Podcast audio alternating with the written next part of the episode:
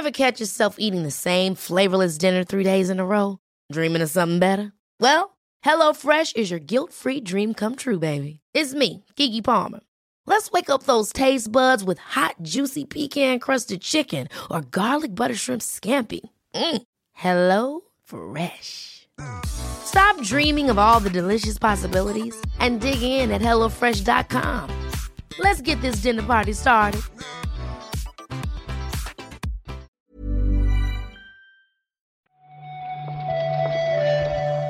Buenos días, bienvenidas, bienvenidos a esta nueva recarga activa. 27 de octubre ya. No solo falta un día para Bayonetta 3, sino que me ha parecido que estamos ya muy avanzados en este 2022. Tengo que mirar, Marta, esa cuenta de Twitter que tiene la barrita de progreso. Eso me gusta mucho a mí, ¿eh? ¿Qué tal? Muy bien, muy bien. Hacía mucho que no mencionaba eh, la barrita. Eh, ¿Sí? Se me había olvidado. Menos mal que tú estás aquí recordándonos lo- los viejos clásicos de internet. Eh, pero Pep, eh, queda eso, mañana un día sal- sale Bayonetta, es un día especial para ti. Sí. Me aprovechaba a preguntarte qué te han parecido lo- los análisis que se publicaron hace ya dos días, porque ayer le pregunté a Víctor, pero tu opinión no la sé. Pues la verdad, he leído pocos. O sea, he mirado las notas por curiosidad y por, por- por saber qué esperar, pero no tengo que decidir nada en función de los análisis. El que quiero leer es el de Víctor, claro. Me he mirado el, el de Enroque en Eurogamer, he visto que en metro.co.uk le han puesto un 9, pero sí llevo un par de días, Marta, pensando en el Metacritic, que se ha quedado ahí en 89 y esto es como lo de redondear los precios. No es lo mismo un, un 89 que un 90. Yo creo. No, Está feo que no tenga un 90 Bayonetta 3. Y entonces, estaba yo pensando también, barriendo un poco para casa.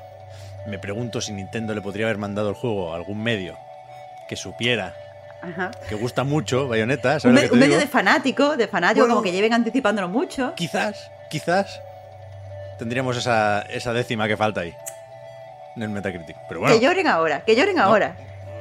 No pasa nada, ¿eh? No pasa nada. No pasa nada. Hay tiempo para que suba el Metacritic. Pero, uf, qué nervios, ¿eh, Marta? Estoy muy nervioso. Muy nervioso. Vamos con las noticias. Va, no me hagas... Que no... Llevaba toda la mañana sin pensar en esto, Marta. Ahora ya no puedo, no puedo hacer Que no otra te cosa. concentra.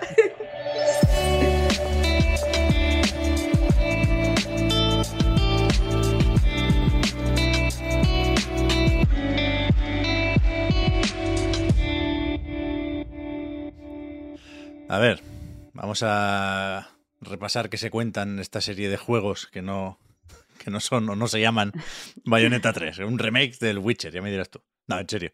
Eh, ayer anunció CD Projekt Red, coincidiendo con el 15 aniversario de, del primer The Witcher, que, que lo van a, a rehacer, que de hecho es uno de esos proyectos relacionados con la franquicia que se anunciaron hace unas pocas semanas. Este es el que tenía nombre en clave Canis Majoris.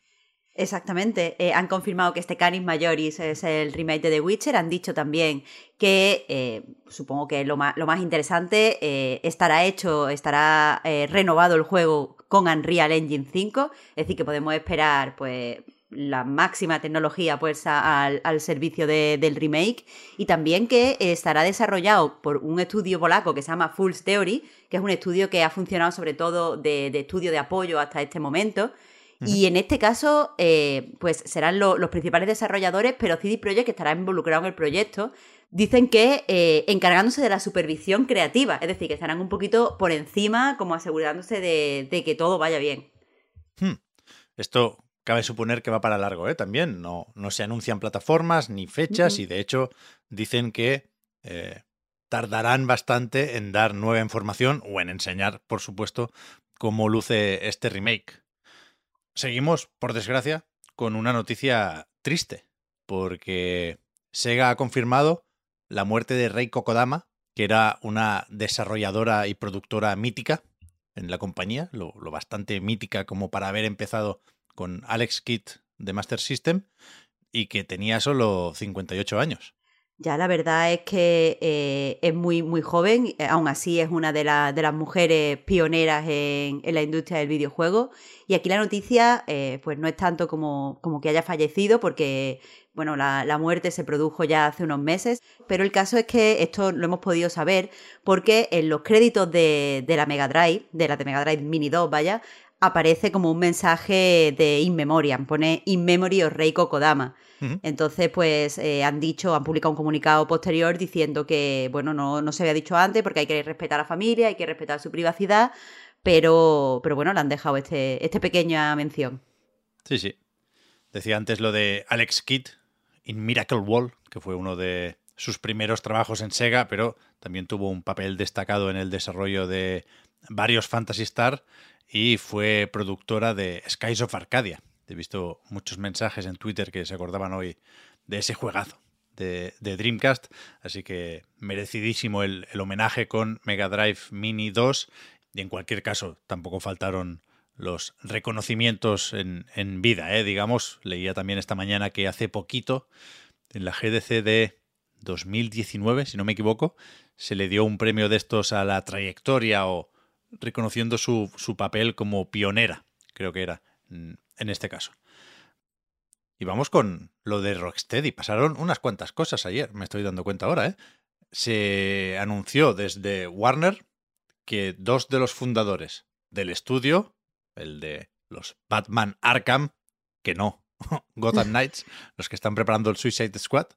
Por eso, dos de sus fundadores, después de 18 años en el equipo, han anunciado que, que se marchan, sin dar muchas explicaciones y si se deja claro desde la editora que, que Suicide Squad, su próximo proyecto previsto para el año que viene, está casi terminado y no debería suponer esto un problema para, para el juego o para su lanzamiento. Este es uno de estos casos en los que es el propio estudio el que publica un comunicado en su página web para realizar anuncios y no nos enteramos porque los propios implicados, Sefton Hill y Jamie Walker, hayan publicado en sus redes sociales o en su LinkedIn cualquier tipo de, anuncio. Lo que quiero decir con esto es que solo tenemos la palabra de Rocksteady, en este caso de David Haddad, eh, que es el presidente de Warner Bros. y evidentemente pues supongo que nos tenemos que fiar. Básicamente eh, dicen que, que se marchan, que ya eh, pues han sustituido su, o sea, ya tienen sustitutos para director del estudio y para eh, director de producción, es decir, sus puestos ya están cubiertos, pero no nos dicen eh, pues qué van a hacer, no nos dicen si van a fundar un estudio diferente o se van a retirar de los videojuegos o algo similar. Pero bueno, parece que todo ha sido de mutuo acuerdo, o al menos eso es lo que quieren transmitir, teniendo en cuenta que eh, pues Rocksteady ahora se está considerado como un estudio un poquito regulinchi, un poquito tóxico, y a lo mejor quieren decir, mira, estos se van, pero se van de bien, no como las mujeres. Pero hubo jaleo también con Rocksteady, no me acordaba. Me, empieza a sonar ahora que lo mencionas, es verdad. Eh, yo creo que van a montar un estudio de veteranos, vaya. Y a ver. lo que se lleva ahora. ¿Quién les sigue? Sí. Y me queda la duda de, cómo quedará Rocksteady, no, no, por, no por nada, sino porque creo que es un estudio del que, teniendo en cuenta lo exitosos y lo buenos de sus últimos juegos, eh, sabemos poco. Y estos nombres quizás no los había leído nunca, Marta.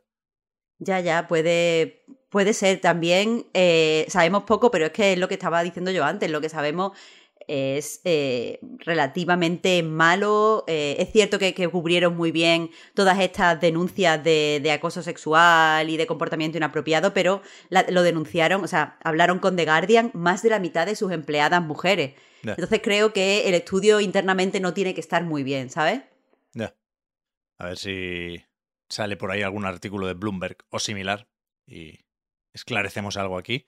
Pero no sé hasta qué punto puede tener esto relación con esos rumores que decían que Warner quería vender su parte de juegos y ahora parece que la división está más o menos a salvo, pero desde Warner sí que, están haciendo, Warner en general, quiero decir, ¿eh? más allá de Warner Games, que están haciendo muchos cambios y sí quieren soltar algún lastre, no sé, no sé si puede haber algo más por ahí. Pero ahora, parece, Pep, que hay más peligro en la zona de, películas. Han retrasado eh, estrenos, han cancelado estrenos. no sé, no están bien por ahí. Está lo de HBO Max regular. Sí. Noticia rápida, sin mucho misterio y de las que a mí me gustan, la verdad. Tenemos fecha para MacPixel 3. Recordamos que nadie debe asustarse pensando que se saltó el 2, no existe. MacPixel 1 deja paso a MacPixel 3 y saldrá el 14 de noviembre, Marta, este Aquí sí que no hay retrasos. El Sosowski lo tiene, lo tiene listo ya. Esto, el anuncio se ha hecho con una nota de prensa llena como de, datos un poco absurdos que intentan pues describir el juego en eh, cifras muy, muy grandes, pero también, pues eso, un poquito ridículas. Dicen que hay más de 1000 gags, que hay 1500 objetos interactivos, 20 minijuegos, se abarcan en el juego todos los géneros imaginables. O sea, básicamente eh, nos están diciendo que es muy grande, muy eh, ambicioso y que probablemente también quieran darle a todos los juegos que se dejaron en 2012.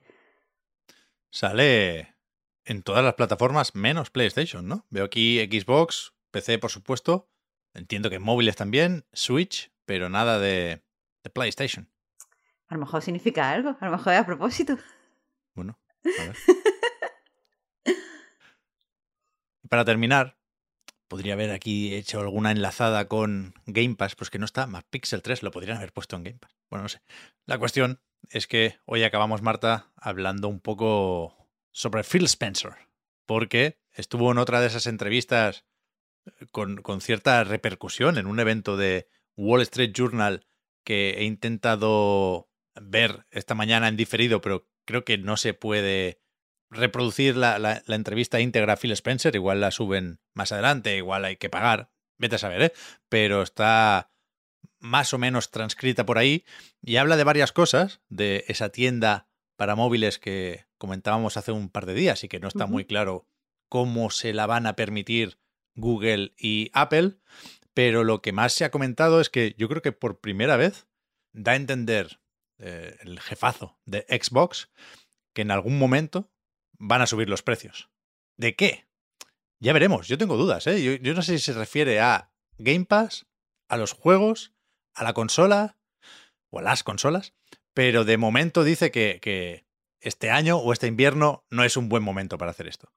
A ver, yo como lo he entendido, y esto es la transcripción de, de, Kotaku, y puede que entre uno y otro nos estemos liando, pero yo tengo entendido aquí que hablan de la consola y de los juegos, no tanto de servicios. Pero bueno, tendremos que, esperar, como, como, tú mismo decías, esto no es ningún tipo de anuncio oficial, porque eh, simplemente han apuntado a que se subirán los precios en el futuro. Y desde luego, en ese futuro no es la, próxima temporada navideña, ahí al parecer se va a mantener todo como está. Y a la hora, o sea, lo que dicen es simplemente que pues la inflación está aumentando y tal, y que pues en algún momento pues será la hora. Pero vamos, no es para asustarnos todavía. Claro, o sea, yo creo que estas declaraciones hay que entenderlas primero en clave de colleja a Sony, porque dice Phil, nosotros no hemos subido el precio de la consola, que sí ha hecho PlayStation 5, no hemos subido el precio de los juegos, no están los que edita Microsoft en ese punto de los 80 euros, ¿no? Y dice también no hemos subido el precio de las suscripciones, con lo cual cuando habla a continuación de en algún momento habrá que subir el precio de algunas cosas, pues igual se refiere a, a todo, pero yo creo que por, por cómo hace no mucho se había dicho que no había que temer por la subida del precio del Game Pass y que, y que si acaso ofrecerían más opciones más baratas con la pase familiar y demás. Eh, y, yo, y yo creo que lo primero, lo más fácil es subir el precio de los juegos. Claro. Porque, porque además haces más atractivo el Game Pass, ¿no? Si Starfield en vez de costar 70 euros cuesta 80. Sí. Yo creo que eso será lo primero. Aún así, eso, no, no se dan fechas, no se apunta ningún tipo de marco temporal para, para esta subida. Así que esto, hasta que, hasta que nos aclaren más cosas, simplemente tener en mente que puede pasar. ¿Has visto la entrevista tú, Marta, o algún fragmento? O sea, si, si hay trozos o cachos de la entrevista. Y mm. tenían un montaje muy guay. Tiene como, no sé si es el mar, pero desde luego tiene un, un cuerpo de agua muy grande detrás, de fondo, Phil Spencer. Y es como muy zen el plano. Me ha gustado. No lo he visto, pero a tope con las entrevistas estas que, intentan transmitirte narrativa con los alrededores. Te lo recomiendo. Bien, bien. y yo creo que ya está. Mira, tenía pendiente lo de la barrita de progreso. Hace tres días estábamos en el 81% de 2022. Ya es, ¿eh? Es que ahora, ahora lo dices así, con el 81%. Antes has dicho, estamos muy avanzados en el año y a mí lo que me ha pasado, Pep, es que me agobio, me agobio porque no llega el frío, no termina de llegar el otoño en el poco ¿eh? tiempo, que es ahora lo más, lo más hot en, cuentas de Twitter de estas de consulta diaria. Lo que dicen es que viene otra ola de calor, Pep. Esto no puede ser. Pero es que es, es criminal, de verdad, no me acordaba de esto. Y ayer pasé un sofoco malísimo también. Que no puede ser, no puede ser. A lo mejor eh, esta es la última ya generación de consolas, por lo que sea. ¿Qué dices? Hombre. ¿Estás Hombre. pronosticando el fin del mundo, Marta, aquí en... Por supuesto, en términos videojueguiles. Lo estoy pronosticando en términos mañana. videojueguiles. Vale, vale, vale, vale. Como una, una extinción gamer, ¿no? Planteas aquí. Exactamente, Pep, exactamente. Eh, A ver, a ver si eso sirve de llamada a la acción. O sea, si la gente dice que se acaban las consolas, venga, ahora sí. Porque algo tenemos verdad, que hacer. ¿eh? De verdad. Si se funde el hielo de los polos, pues mira, a la gente le puede dar igual. Pero si nos quedamos sin jueguicos, ahí Pues sí, que piénsalo, piénsalo. ahí, ahí sí movilizamos a la población, ¿eh? Hay que actuar. A ver, es que si no, no veremos, Marta, cómo acaba la nueva trilogía de The Witcher, ¿eh? Es que hay que ver, es que lo ve, la gente tiene que pensarlo así, la gente tiene Claro. que pensarlo así. Claro, Y-. A quejaros a vuestro millonario más cercano, decirle que queremos más juegos y no la extinción. Es verdad. Mañana malo será que se acabe hoy el mundo. ¿Te imaginas, Marta? Que nos perdemos Bayonetta 3 por una puta tarde. Bueno, o sea, por vosotros pues me daría pena, pero es lo tranquila que yo me iba a quedar. Si hay que extinguirse, pues está bien extinguirse antes de la turra, Pep. A ver quién es el héroe que le sube un, un puntito al Metacritic. Seguiremos informando. Muchas gracias, Marta, por haber comentado hoy la jugada. Hablamos ahora. Muchas gracias a ti, Pep. Hasta mañana.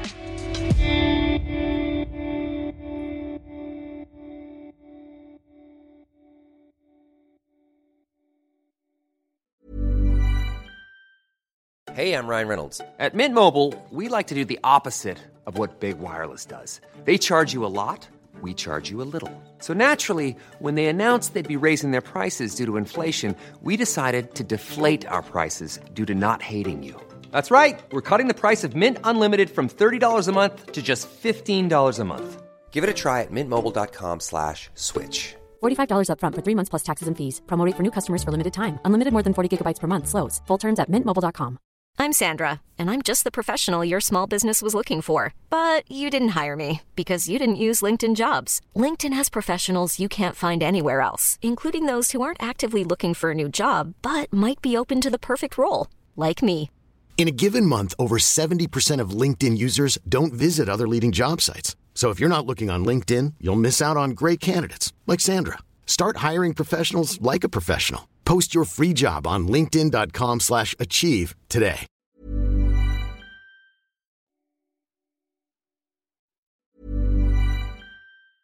Hi, I'm Daniel, founder of Pretty Litter. Did you know cats tend to hide symptoms of sickness and pain? I learned this the hard way after losing my cat, Gingy. So I created Pretty Litter, a health monitoring litter that helps detect early signs of illness by changing colors, saving you money and potentially your cat's life. Pretty Litter is veterinarian developed, and it's the easiest way to keep tabs on your fur baby's health right at home. Go to prettylitter.com and use code ACAST for 20% off your first order and a free cat toy. Terms and conditions apply. See site for details.